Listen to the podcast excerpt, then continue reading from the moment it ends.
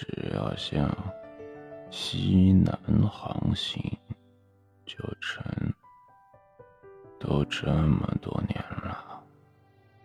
这一点儿我倒是知道，人在海上是绝不会迷路的，何况这是个长长的岛屿。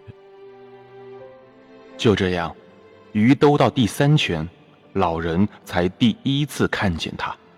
最开始。他看见的是一个黑乎乎的影子，他需要那么长的时间从船底下经过，他简直不相信它有这么长。然而，不得不面对的事实就是，有这么长。这一圈兜到最后，那条鱼终于冒出水来，那个时候它离船只有三十码的距离。老人看见它的尾巴露出在水面上，它的尾巴比一把大镰刀的刀刃更高，是很淡很淡的浅紫色，竖在深蓝色的海面上，看起来还挺好看。它向后倾斜着，鱼在水面以下游动的时候，老人看得见它庞大的身躯和周身的紫色条纹，它的脊鳍向下耸了着。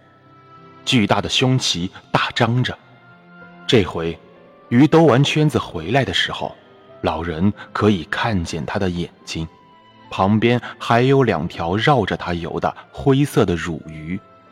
这两个小家伙有时候依附在它身上，有时候悠然地游开，有时候会在它的阴影里自由地游着。虽然叫它们小家伙。